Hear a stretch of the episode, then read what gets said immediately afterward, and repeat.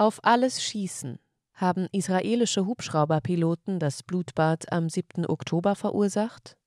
Zeugenaussagen und Videobeweise belegen, dass die israelische Armee nach dem Hamas-Überfall am 7. Oktober rücksichtslos auch gegenüber israelischen Zivilisten und Soldaten vorging.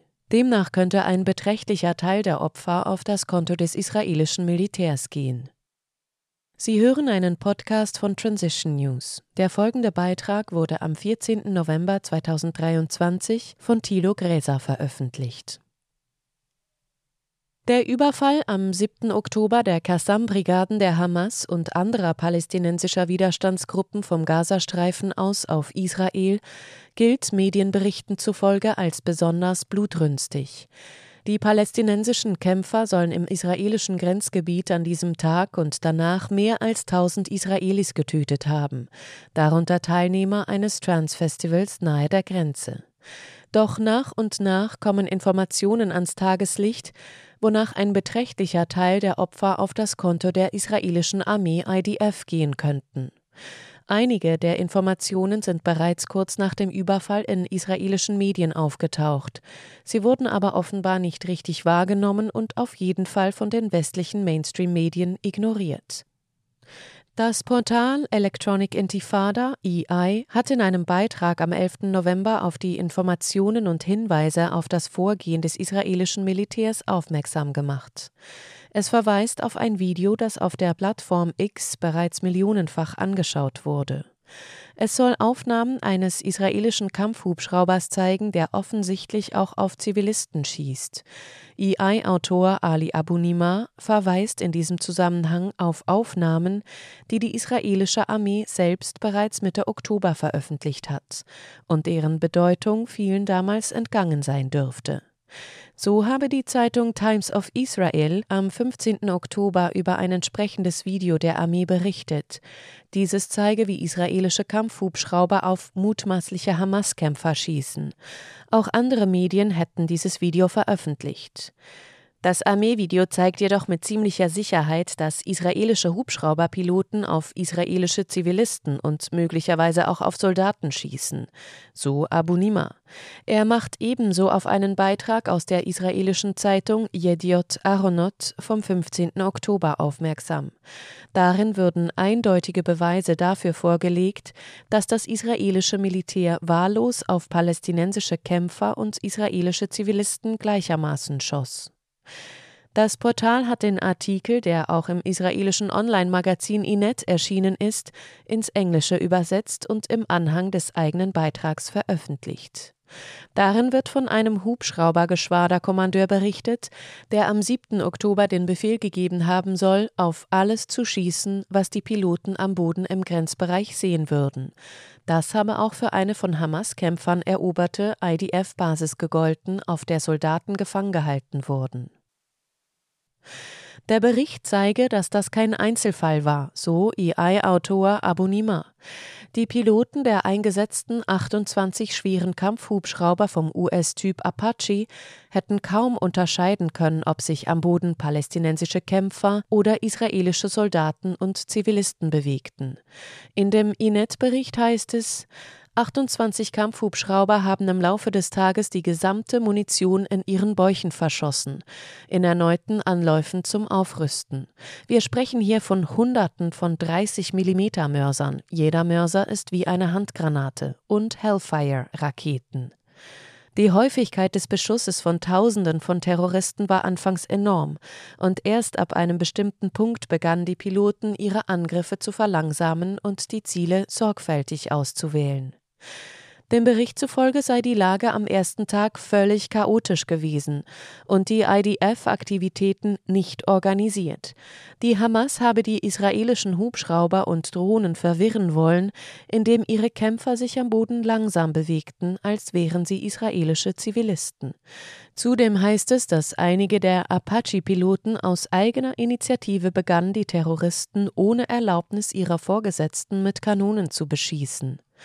EI-Autor Apunima betont, Nach eigenem Eingeständnis des Militärs konnten die israelischen Piloten nicht klar zwischen palästinensischen Kämpfern und israelischen Zivilisten unterscheiden, entschieden sich aber trotzdem, das Feuer mit massiven Waffen zu eröffnen. Dem Inet-Bericht zufolge habe die israelische Luftwaffe in den ersten Stunden der Kämpfe 300 Ziele angegriffen.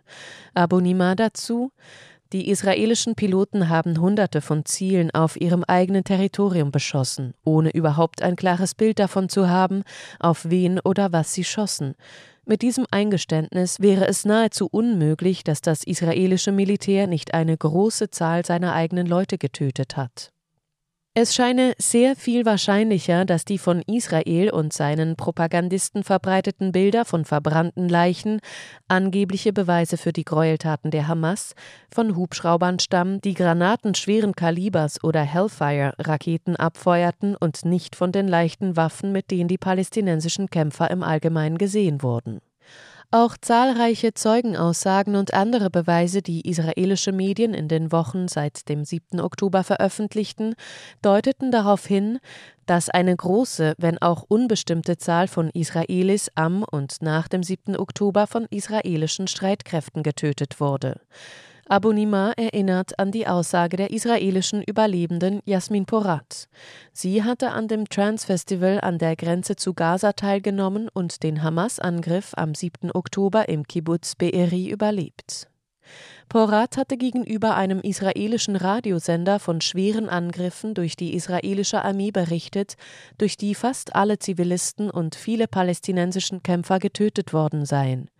Ihren Angaben nach wurde auch mit Panzern auf die Häuser geschossen.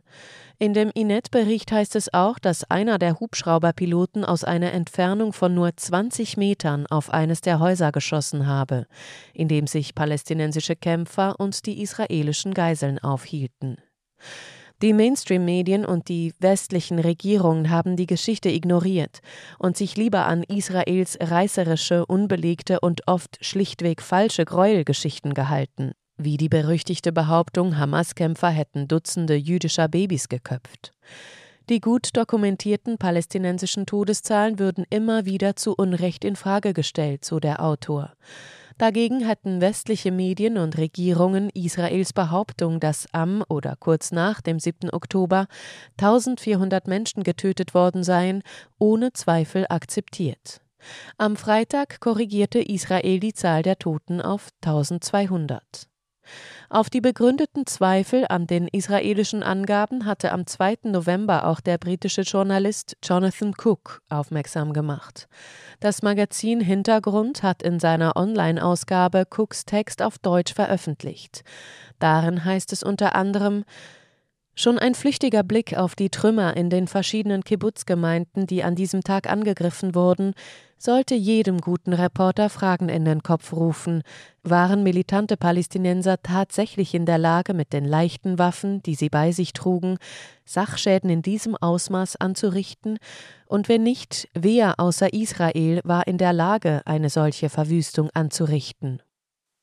Cook kritisiert das Gros der Medien und Journalisten, das die israelischen Angaben nicht hinterfragt und nicht mit den offensichtlichen Spuren schwerer Waffen abgleicht.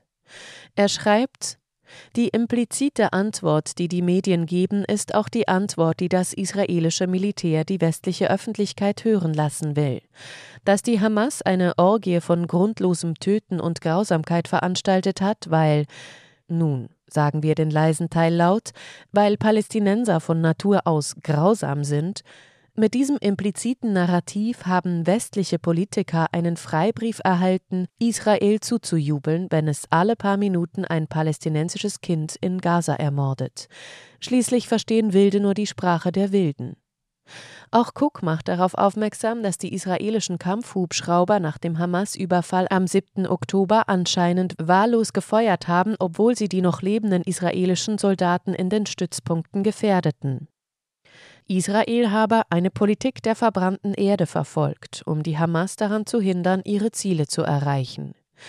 Dies mag zum Teil den hohen Anteil israelischer Soldaten unter den 1300 Toten an diesem Tag erklären. Die westlichen Medien seien nicht bereit, auch nur eine einzige Frage zu den Ereignissen des 7. Oktober zu stellen. Dagegen hätten sie jeden Schrecken an diesem Tag enthusiastisch der Hamas zugeschrieben. Sie hätten die Tatsache des völligen Chaos, das viele Stunden lang herrschte, und das damit verbundene Risiko einer schlechten, verzweifelten und moralisch fragwürdigen Entscheidungsfindung des israelischen Militärs ignoriert.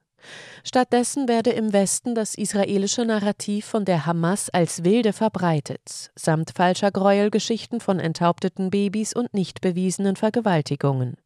Cook verweist dabei darauf, dass nach dem 7. Oktober Videos aufgetaucht sind, die systematische Misshandlungen von gefangenen Hamas-Kämpfern, ob lebend oder tot zeigen. Sie werden zur Befriedigung von Schaulustigen in der Öffentlichkeit geschlagen und gefoltert, ohne dass auch nur der Anschein erweckt wird, dass es dabei um die Beschaffung von Informationen geht. Andere zeigen, wie die Körper von Hamas-Kämpfern geschändet und verstümmelt werden. Auch Electronic Intifada hat darüber berichtet. Niemand kann hier die moralische Überlegenheit für sich beanspruchen, schreibt Cook, und das Narrativ der Wilden wird von Israel als Waffe eingesetzt, um seine wachsende Kampagne der Grausamkeiten in Gaza zu rechtfertigen. Deshalb ist es so wichtig, dass Journalisten sich nicht einfach mit diesem Löffel füttern lassen. Es steht viel zu viel auf dem Spiel. Sie hörten einen Podcast von Transition News. Mein Name ist Isabel Barth. Ich wünsche Ihnen einen schönen und friedvollen Tag und ich sage bis zum nächsten Mal. Dieser Podcast konnte nur entstehen, weil zahlreiche Leserinnen und Leser Transition News regelmäßig durch Spenden unterstützen. Wenn auch Sie uns unterstützen wollen, klicken Sie den entsprechenden Button auf unserer Webseite an. Vielen Dank und merci vielmal.